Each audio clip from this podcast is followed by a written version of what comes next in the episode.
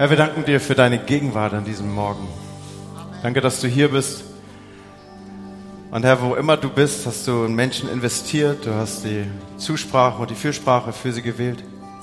Danke dir, dass dies ein Morgen ist, wo wir uns ja wieder an deinen gedeckten Tisch setzen dürfen. Und Herr, ich bete, dass du uns ermutigst durch dein Wort. Bete, dass du uns ermutigst durch deine Gegenwart, dass du uns ermutigst durch die Begegnung mit meinem Bruder, mit meiner Schwester. Herr, wir sind fokussiert und orientiert auf dich an diesem Morgen. Warum? Weil wir leben aus dir. Alles kommt von dir. Alle gute Gabe ist dein. Und Herr, so bete ich, dass wenn ich jetzt dein Wort verkündige, dass du durch deinen Geist einfach an unserem offenen Herzen am Arbeiten bist. Dass du uns ermutigst, orientierst, bekräftigst, stark machst am inneren Menschen. Im Namen Jesu. Amen. Amen. Der dritte Sonntag in Folge beschäftigt uns jetzt das Thema Ich. Ich. Und wenn wir über Ich nachdenken, dann wird ziemlich schnell deutlich, es geht um mich. Irgendwie findet sich das ja auch im Wort und es lassen sich trefflich Wortspiele damit machen. Meine Art, zuerst an mich zu denken, das war eins der Themen, das uns beschäftigt hat. Zuerst ich, ich zuerst. Und wir haben gelernt, dass wir als Christen eben nicht unsere eigenen Projekte sind und möglichst viel um uns herum und aus uns heraus gestalten. Dass es eigentlich im tiefen Sinne gar nicht um mich geht, sondern dass ich für einen größeren Zusammenhang geschaffen bin. Und dann ging es um mich und meine Haltung.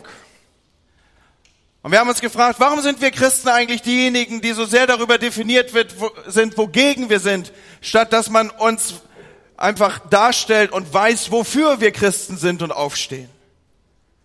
Und hoffentlich haben wir gelernt, dass Jesus der große Fürsprecher ist, dass er der größte Fürsprecher aller Zeiten ist. Und hoffentlich haben wir entschieden, dass auch wir Fürsprecher sein wollen. Nicht immer nur und grundsätzlich dagegen und erstmal Zurückhaltung, erstmal defensiv, sondern wenn jemand Grund hat, in der Gesellschaft positiv auf Dinge zuzugehen, dann sind wir Christen es. Und wir dürfen gerne das aufnehmen, dieses Wesen von Jesus, dass wir Fürsprecher und nicht Gegensprecher, dass wir nicht anti, sondern pro, dass wir nicht immer nur dagegen, sondern dass wir dafür sind und dass wir das Gute suchen. Letztes Mal habe ich sehr viel Wert darauf gelegt, dass wir nicht gegen Menschen sind, sondern pro Mensch und dass wir für das Leben sind. All jene Dinge. Wir haben uns also damit beschäftigt, wie wir denken und wie wir oft so fokussiert sind auf unser Wohl und Wollen. Wir haben uns auf, mit unseren Handlungen und Handeln und Haltungen beschäftigt und dass wir so eine Grundskepsis haben, zu der eigentlich kein Anlass besteht, gerade nicht für uns als Christen. Und heute möchte ich mit uns über unsere Art zu leben sprechen. Was macht eigentlich den Unterschied? Was ist eigentlich so anders als das, was sich bei meinem Nachbarn findet? Ich will also über einen alternativen Lebensansatz, über einen alternativen Lebenslauf sprechen. Und so trägt die heutige Predigt auch den Titel Ich ganz anders oder Ich mitten im Leben. Und da habe ich so ein wenig mit den Begriffen gespielt. Ich im wirklichen Leben von mir aus. Das wirkliche Leben sieht nämlich gar nicht so viel anders aus als das wirkliche Leben meines Nachbarn. So was bitte macht den Unterschied zwischen einem Christen und jemand, der ohne Christus in dieser Welt unterwegs ist? Ich, am Ende werde ich hoffentlich herausarbeiten, bin doch irgendwie anders. Und ich mache heute Morgen die Zumutung oder spreche heute Morgen die Zumutung euch gegenüber aus, dass ich euch bitte, den ein oder anderen gedanklichen Sprung mitzugehen. Es ist ja der letzte Teil unserer Predigtserie und so zwinge ich dich nochmal hinein, auch den ein oder anderen gedanklichen Ansatz mitzuverfolgen.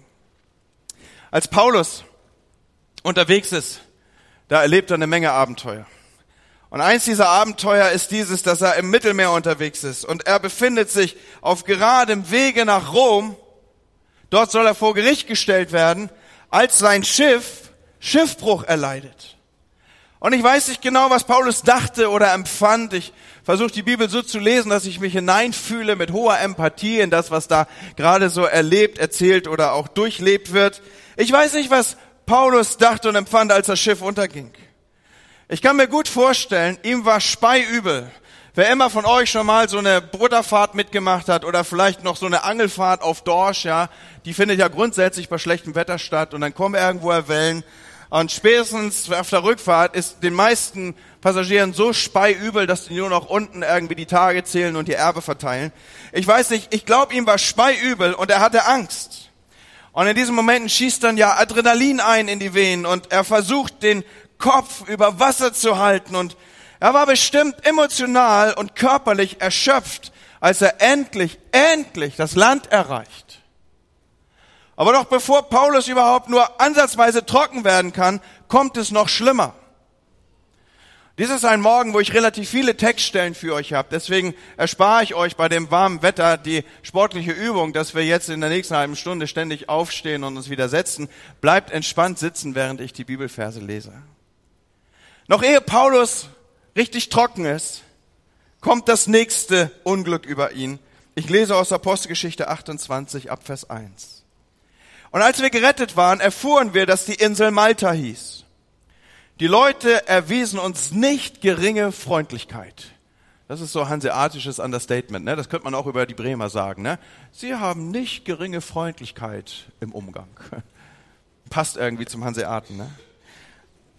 Zündeten ein Feuer an und nahmen uns alle auf wegen des Regens, der über uns gekommen war und wegen der Kälte. Als nun Paulus einen Haufen Reisig zusammenraffte und aufs Feuer legte, fuhr wegen der Hitze eine Schlange heraus und biss sich an seiner Hand fest. Als aber die Leute das Tier an seiner Hand hängen sahen, sprachen sie untereinander, dieser Mensch muss ein Mörder sein, denn die Göttin der Rache lässt ihn nicht leben, obgleich er dem Meer entkommen ist. Was für eine üble Geschichte, Leute.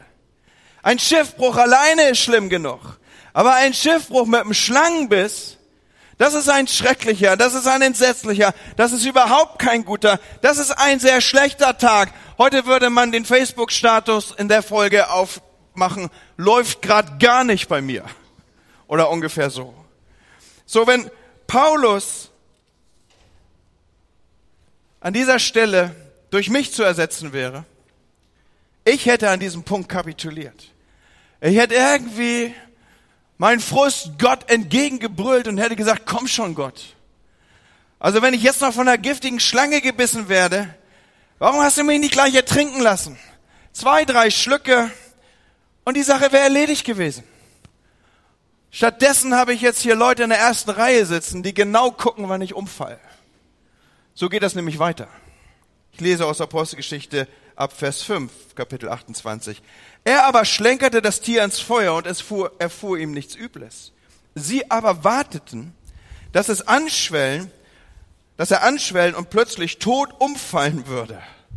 Ihr müsst euch vorstellen, damals gab es da noch keine Fernseher, ne? Da haben sie wahrscheinlich die Kinder zusammengetrommelt und in die erste Reihe gesetzt, ja.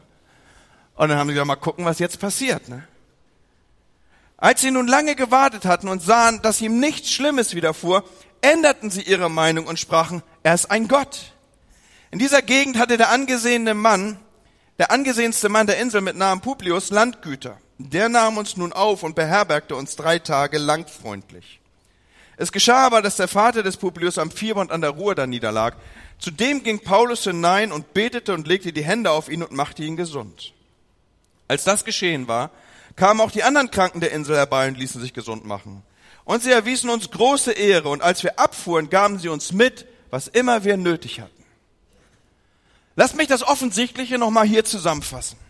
Paulus und Publius wären sich einander nie begegnet. Malta lag nicht auf der Reiseroute von Paulus.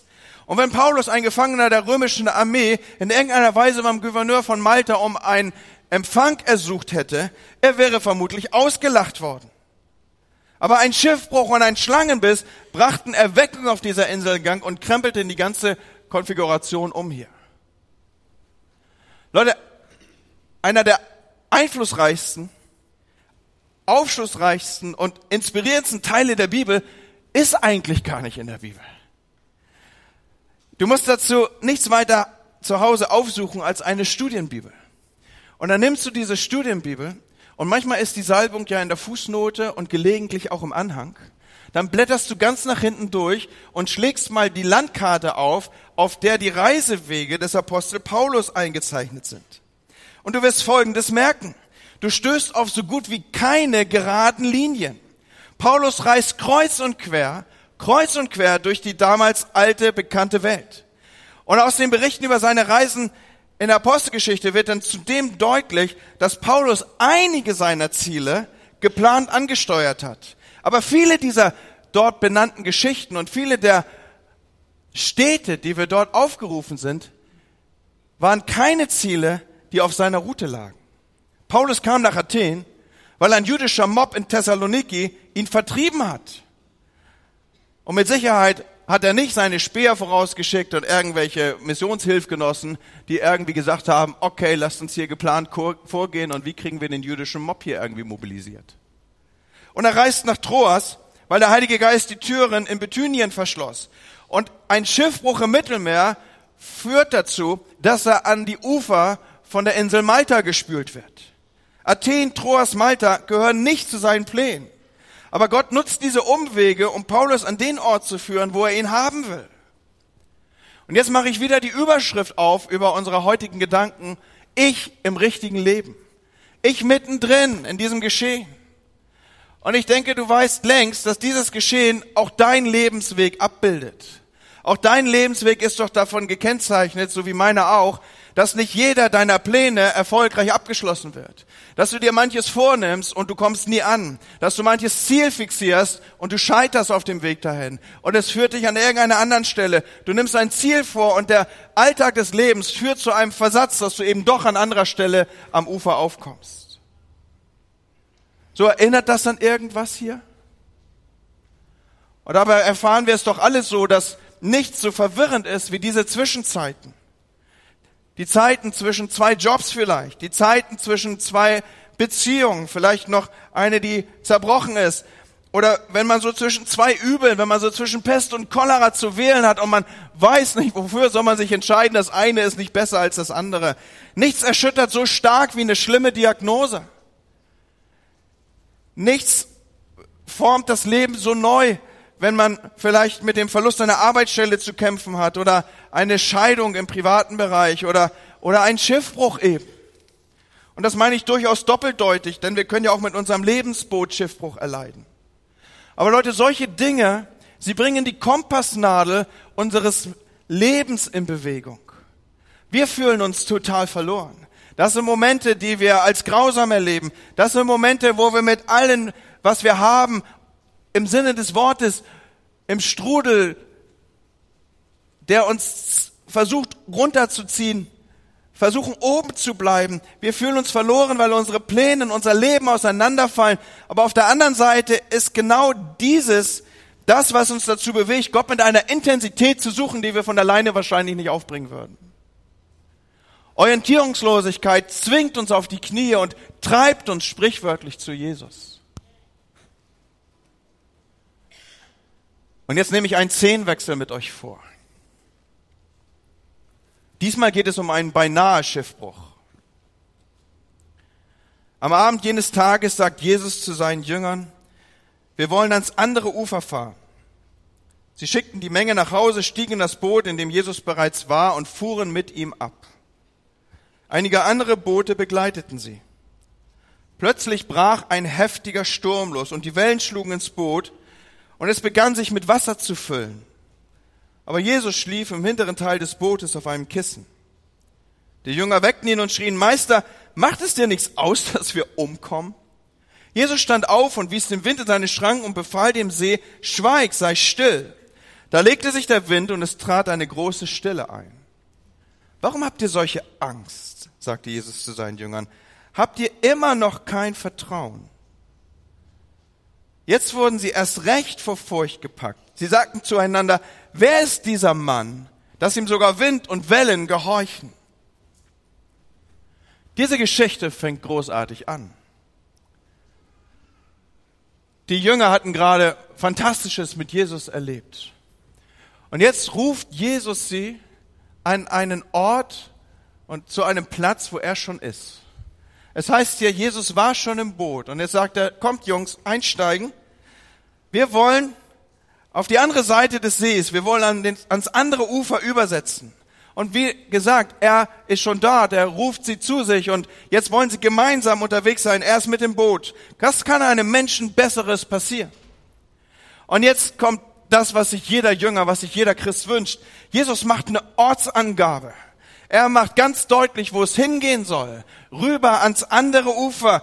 Er hat deutlich geredet. Alle haben es vernommen. Er hat das Ziel vorgegeben. Ich denke, spätestens im Sturm müsste den Jüngern doch das wieder in Erinnerung gekommen sein. Ja, nee, Moment mal. Der Meister hat geredet. Moment mal, Jesus hat gesagt, wo es hingehen soll. Er hat gesagt, wir werden ans andere Ufer fahren. Das ist doch eine Verheißung. Das ist doch was Prophetisches, was er da über diesen Jüngern ausspricht und sagt, Jungs, wir kommen ans andere Ufer. Jesus hat ja nicht gesagt, alle mal einsteigen, wir werden jetzt auf den See rausrudern zu ertrinken. Wäre auch eine Art Verheißung gewesen. Aber er sagt drüber ans andere Ufer. Versteht ihr? Indem Jesus sagt, wir wollen ans andere Ufer, da gibt er doch eine Zusage, an der man sich festklammern kann. Und man darf doch sagen, alles richtig gemacht zu diesem Zeitpunkt. Wir sind mit Jesus unterwegs.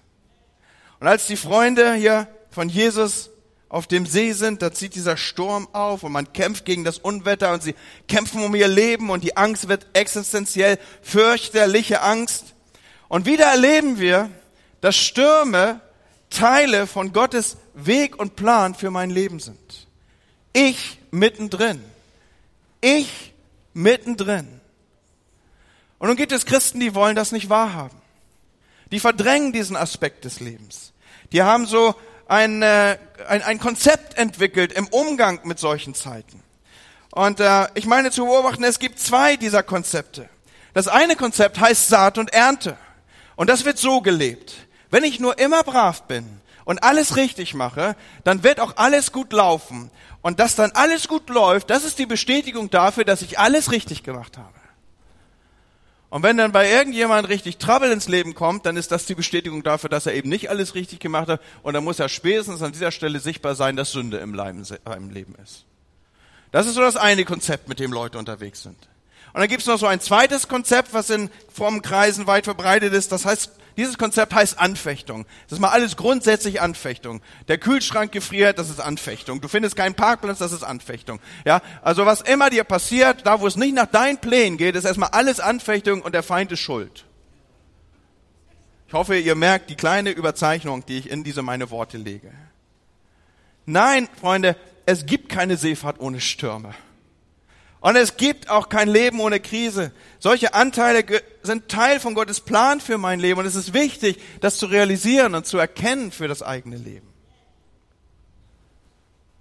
Und wieder ein Sprung. Was macht eigentlich Jesus gerade? Wo ist eigentlich Jesus, wenn man ihn braucht? Hallo? Also Jesus, jetzt brauche ich dich mal. Also rudern konnte ich auch alleine und Umgang mit Schiffen, das habe ich auch bis jetzt immer einfach und alleine hingekriegt. Aber wo ist eigentlich Jesus, wenn man ihn mal braucht? Meister, wann wachst du endlich auf? Uns geht's da manchmal genauso wie den Freunden von Jesus hier. Wir wissen wohl, dass er im Boot ist und dass er irgendwie im Leben ist, aber warum um alles in der Welt greift er nicht ein, wenn man ihn braucht? Kümmert es sich nicht? Warum, Jesus, holst du mich nicht raus hier? Warum veränderst du die Umstände nicht, Herr? Warum redest du nicht? Warum zeigst du deine Macht nicht? Und irgendwann, als das Boot schon langsam zu sinken beginnt, wir lesen davon, dass es voll läuft, da gehen sie vorwurfsvoll nach hinten und schütteln Jesus und sagen, Lehrer, es ist dir völlig egal, dass wir hier sterben, dass wir untergehen.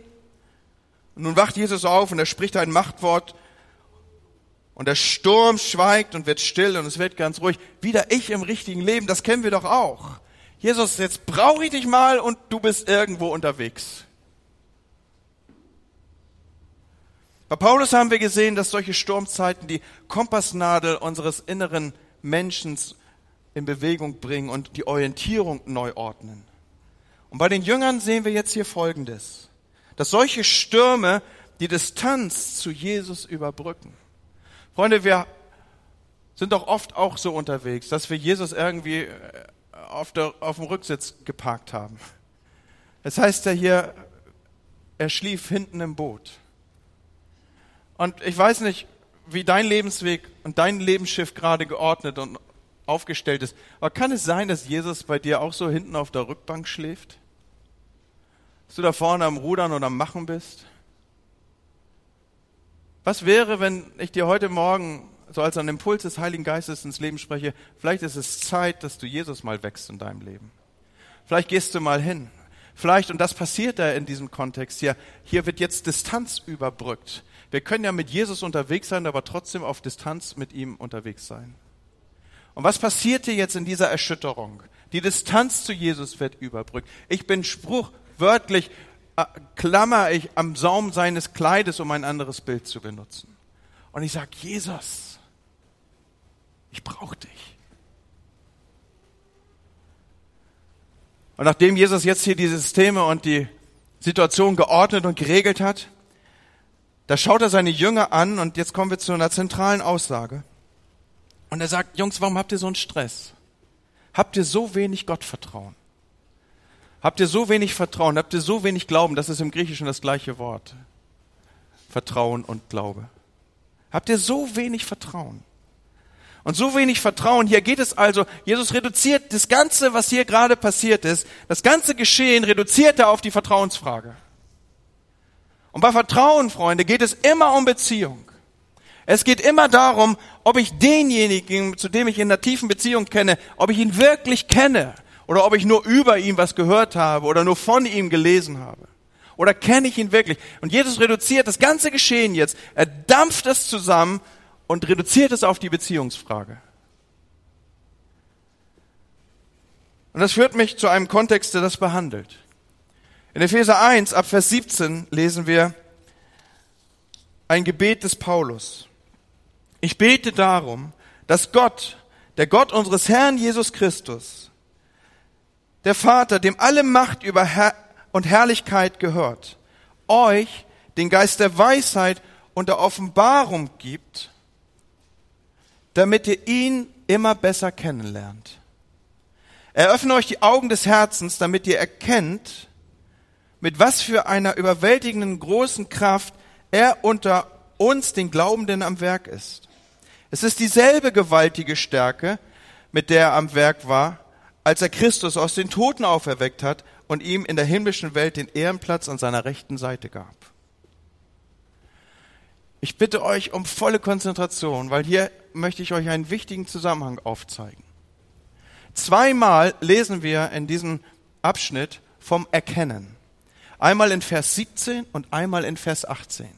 Wenn wir jetzt im Griechischen hier arbeiten würden, dann würden wir erkennen, dass dieses beide und zweifach benutzte Wort erkennen unterschiedliche Aussagen und unterschiedliche Inhalte zum Inhalt hat.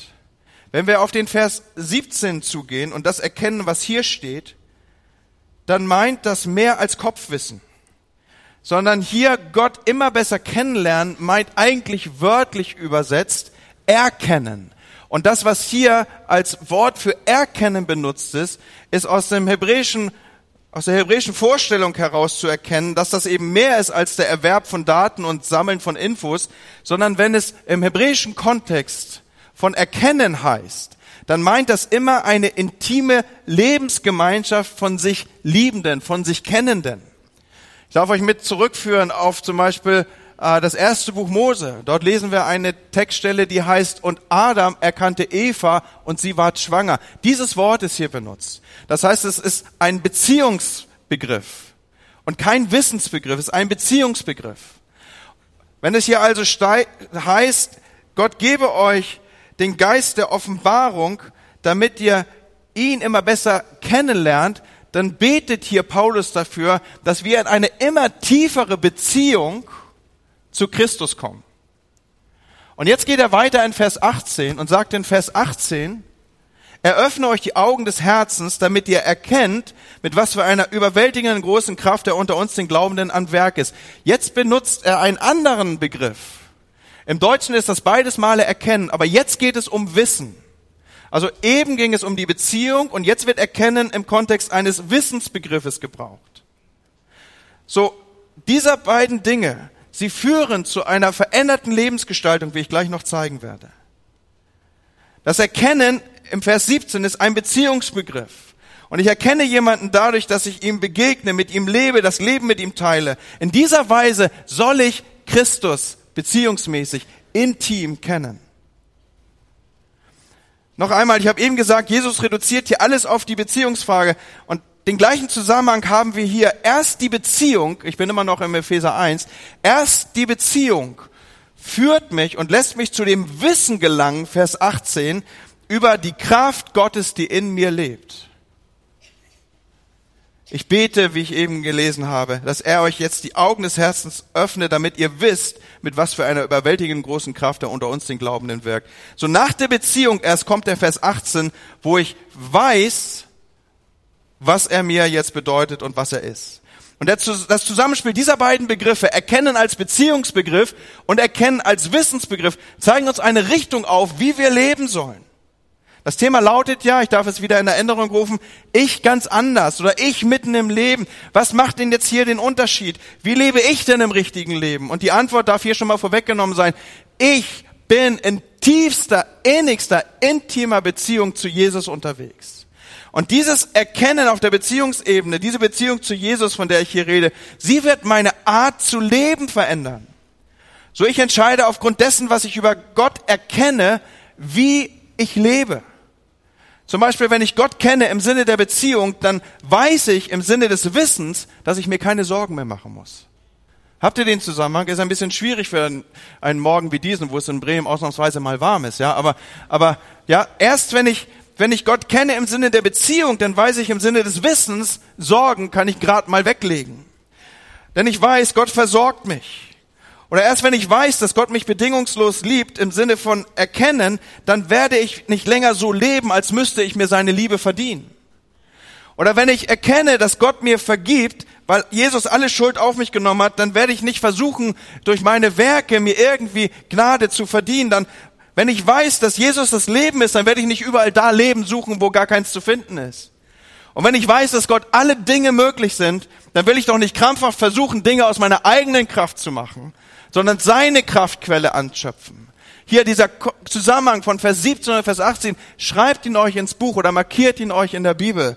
Das Wissen im Sinne von Erkennen, das Erkennen Gottes führt mich zu einem veränderten Handeln und füllt mein Wissen in Bezug auf die Kraft, die in mir lebt. Ich bin anders. Ich im wirklichen Leben. Und ich glaube tatsächlich, dass hier ein entscheidender Punkt für das Ich ganz anders liegt. Wir werden mehr von seiner Kraft erleben wenn Glaube für uns nicht irgendwie ein richtig auswendig gelerntes Vokabelsystem ist oder richtiges Verhalten, sondern wenn, wenn Glaube, Vertrauen für uns Beziehung, eine tiefe Beziehung zu Christus bedeutet. Und ihr Lieben, ich beobachte das auch in Gemeinde, dass Glaube für viele so ein System, eine Methodik ist, die ich dann gezielt einsetze, um damit Gott zu zwingen, dass er irgendwie eingreifen möge. Sei es nun bei Heilung oder bei Erweckung oder was auch immer da meine Pläne sind. Wenn ich alles richtig gemacht habe, dann handelt Gott so oder so. Ja, dann muss Gott handeln. Aber Glaube wird dadurch zu einem unpersönlichen System. Glaube ist dann eine Leistung, die ich in mir hervorbringen muss. Eine Kraft, die ich irgendwie aus mir heraus aufbringen muss. Und wenn Gott dann nicht handelt, dann habe ich eben zu wenig geglaubt. Und Leute, Jesus wehrte sich während seiner ganzen Zeit hier auf der Erde massiv dagegen, ihn irgendwie in eine Methodik, Systematik oder auch Verallgemeinerung hineinzupressen. Einmal spricht er Menschen einfach frei, einmal legt er in die Hände auf, einmal berührt er irgendwie Speichel und Brei zusammen und, und äh, einmal spricht er Sündenvergebung zu. Jesus macht deutlich, meine Kraft ist nicht durch richtiges Handeln anzapfbar, sondern meine Kraft ist nur aus der Beziehung zu mir überhaupt auslösbar. Das ist ein ganz wichtiger Punkt, Leute. Nicht durch das richtige Handeln, sondern nur durch die Beziehung zu ihm. Das macht hier der Epheserbrief sichtbar in Vers 17 und Vers 18.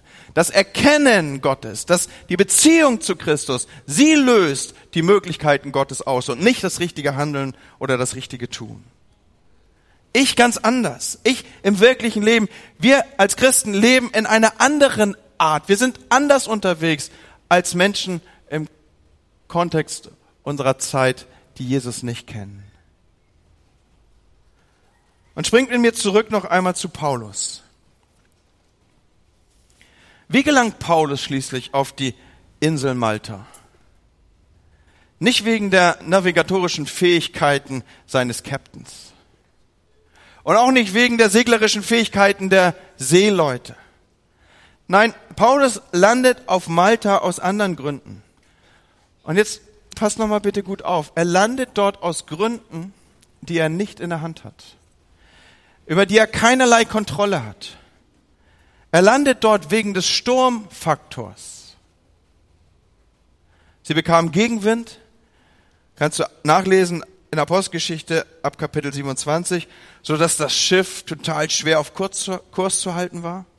Der Gegenwind führte dazu, dass man sich entschied, unterhalb der Insel Kreta weiter zu segeln, also im Schutz der Insel. Dann kommt wieder ein Südwind auf. Man kann das Schiff nicht richtig in den Wind legen, weil wenn man nach Norden Richtung Rom will, macht das irgendwie keinen Sinn in damaligen Tagen mit den Schiffen, mit denen man unterwegs war. Dann ist es Sturm, ein Sturmwind warf das Schiff hin und her. Ich im wirklichen Leben. Da geht's uns als Christen nicht anders als den Menschen um uns herum. Ja, auch wir als Christen sind mitten im richtigen Leben. Aber so haben wir die letzten Wochen gelernt, wir drehen uns dabei nicht um uns selbst. Und wir weigern uns auch nicht unserer Umgebung und sind auch nicht immer und nur grundsätzlich dagegen und sind mit irgendwie skeptischer Grundhaltung unterwegs, sondern wir leben in einer tiefen Beziehung zu Jesus und lassen uns im Sinne des Wortes, weil unser Leben gegründet in intimer Gemeinschaft ist mit Christus, also man könnte auch sagen, verankert ist in Christus, lassen uns im Sinne des Wortes von ihm treiben. Und das führt mich zu Römer 8, Vers 14. Denn welche der Geist Gottes treibt, die sind Gottes Kinder. Und siehst du, worauf ich hinaus will? Der Sturm schien sie vom Kurs abzubringen, aber gerade das führte Paulus dorthin, wo Gott ihn haben wollte. Ich im richtigen Leben, mit all den Drifts und Winden und Stürmen, wo bin ich geankert? Ist mein Leben verankert in einer tiefen Beziehung zu Christus? Vor ein paar Jahren saß ich mit Justin in einem Flugzeug fest. Wir waren schon gebordet, also waren schon eingestiegen. Und dann zog ein Hurricane über das Land. Und die amerikanische Regierung hat alle Flüge runtergeholt, alle, alles gegroundet, was nur ging. Und da standen wir auf dem Vorfeld. Der Flug sollte nur knappe drei Stunden dauern oder dreieinhalb, ich bin nicht mehr sicher. Aber wo ich mir ganz sicher bin, ist, dass ich fünfeinhalb Stunden in dem Flieger war, weil die ließen niemanden mehr aussteigen. So standen wir fünfeinhalb Stunden auf diesem Rollfeld rum. Und du machst dir eine Fülle von Gedanken. Glaub mir, du gehst alles durch und äh, du gehst den Dialog durch, den du gerne mit dem Piloten führen würdest. Und dann willst du mit dem Tower-Personal sprechen und dann willst du mit allen möglichen Leuten sprechen. Am Ende redest du mit Gott. So, also will euch nur Anteil haben lassen an meiner Gedankenwelt. Und dann teilt uns der Pilot mit, dass nach den Vorschriften der Fluglinie er nicht starten darf, wenn die Windgeschwindigkeit eben zu hoch ist. Und so saßen wir dort auf dieser Startbahn fest und trotz einer fetten Boeing mit Motoren, die normalerweise den Gesetzen der Schwerkraft trotzen, saßen wir dort fest.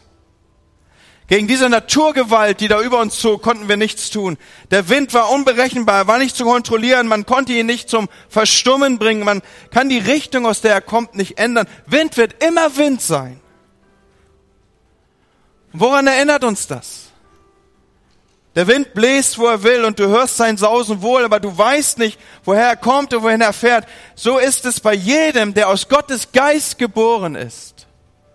Johannes 3, Vers 8. Jesus vergleicht das Wirken des Heiligen Geistes mit dem Wind.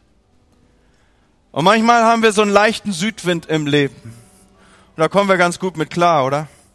Und dann wieder ist es ein Orkan und dann ist unser Schiff hin und her geworfen und manchmal ist es der Geist Gottes, der wie ein Wind uns entgegensteht und unsere Pläne durchkreuzt und dann wieder haben wir Rückenwind.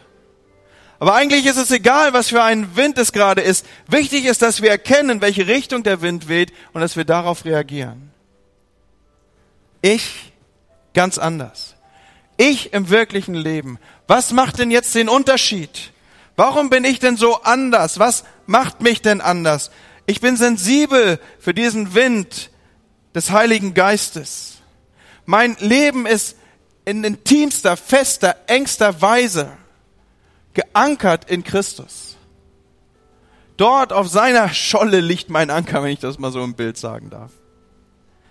Und ich vertraue seinem Drängen, dem Drängen dieses Windes, des Heiligen Geistes, mehr als meinen eigenen Plänen. Und anstatt frustriert gegen den Wind anzukämpfen, will ich mich darüber freuen, dass etwas Unkontrollierbares, Unberechenbares mich dorthin führen wird, wo Gott mich haben will.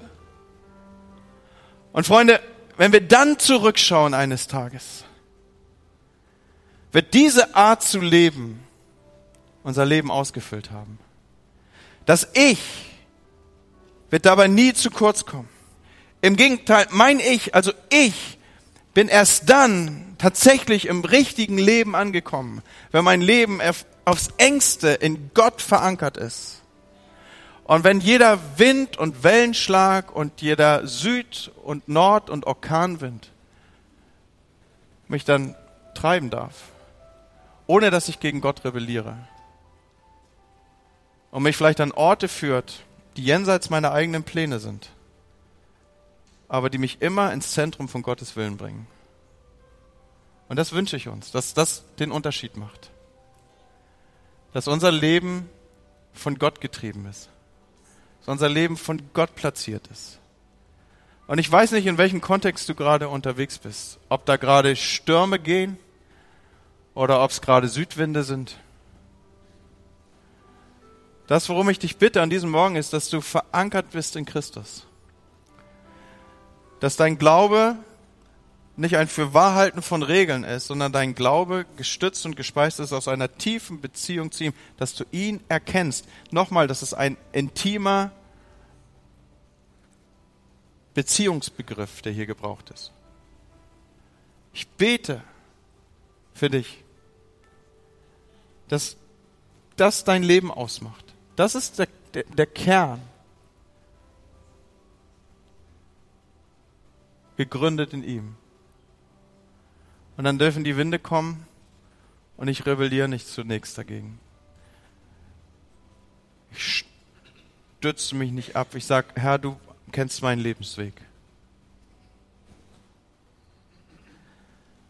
Und wie habe ich eben gesagt, erst dann bin ich im wirklichen Leben angekommen. Nicht ich zuerst, auch nicht ich in einer skeptischen und grundsätzlich dagegen seienden Haltung, sondern ich lebe anders. Ich bin gegründet in Christus, verwurzelt in ihm, lebe in Beziehung zu meinem Herrn und dann darf er auch entscheiden, wo es hingeht. Und noch einmal Stürme, sie orientieren dich neu. Stürme schließen die Distanz zu Jesus. Klammer dich an ihn. Weck ihn auf in deinem Leben. Lass ihn nicht hinten auf der Rückbank schmoren. Ich hoffe, ihr wisst das Bild. Dann lass ihn ran. Er weiß eh besser, was er aus deinem Leben werden soll als du. Herr, ich bete, dass dies der Morgen ist, wo viele von uns dich von der Rückbank wecken, Herr.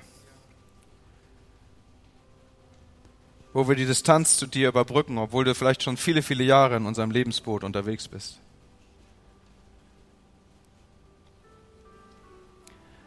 Herr, ich bete darum, dass wir gegründet sind in dir.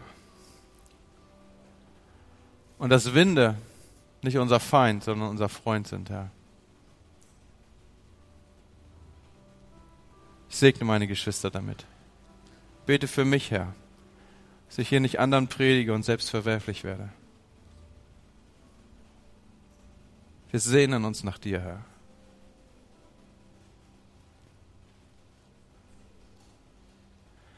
Und ich will fragen, während wir in so einem Moment, wo du und ich und wir alle uns letztlich vor Gott bewegen und befinden, möchte fragen, ist jemand hier in unserer Mitte, der sagt, meine Beziehung zu Jesus ist nicht von Intimität geprägt. Meine Beziehung zu Jesus ist eine Beziehung auf Distanz. Ich kann nicht mal behaupten, ihn zu kennen, geschweige denn, dass ich ihn erkannt habe. Geschweige denn, dass das Auswirkungen auf meine Lebensführung hat. Ist jemand in unserer Mitte, der sagt, ich kenne Jesus nicht, aber ich will ihn heute Morgen kennenlernen. Ich bin in der Lage, dich mit ihm bekannt zu machen. Würde gerne für dich beten, wenn das dich betrifft. Deswegen ermutige ich dich jetzt, während ich hier rede, mir deine Hand zu zeigen. Ist jemand hier, der sagt, ich will die Distanz zu Jesus überbrücken? Ich will dich daran. Ich will nicht mehr so weit weg sein. Ich will ihn von der Rückbank meines Lebens wecken.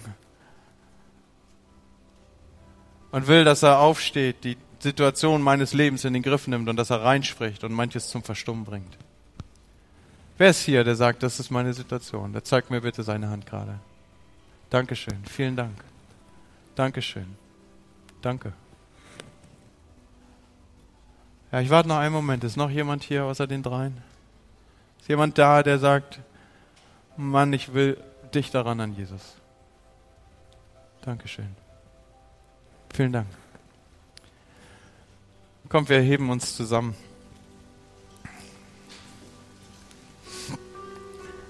Und Herr, ich danke dir für die Menschen, die hier ihre Hände ausgestreckt haben zu dir, als einen Griff nach dir, als einen Weggriff zu dir. Und Herr, ich bete, dass du so real und so präsent in ihr Leben hineinkommst, dass dieses der Tag der Veränderung wird, dass dieses der Tag ist, der ihr Leben einschneidend verändert, der sie sich ankern lässt und gründen lässt in dir.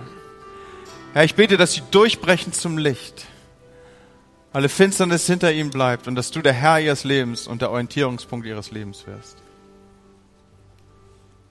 Darum bete ich im Namen Jesu. Amen. Der Herr segne euch und behüte euch. Der Herr lasse sein Angesicht leuchten über euch und sei euch gnädig. Der Herr hebe sein Angesicht über euch und gebe euch Frieden. Amen. Einen schönen Restsonntag und einen guten Start in die Woche.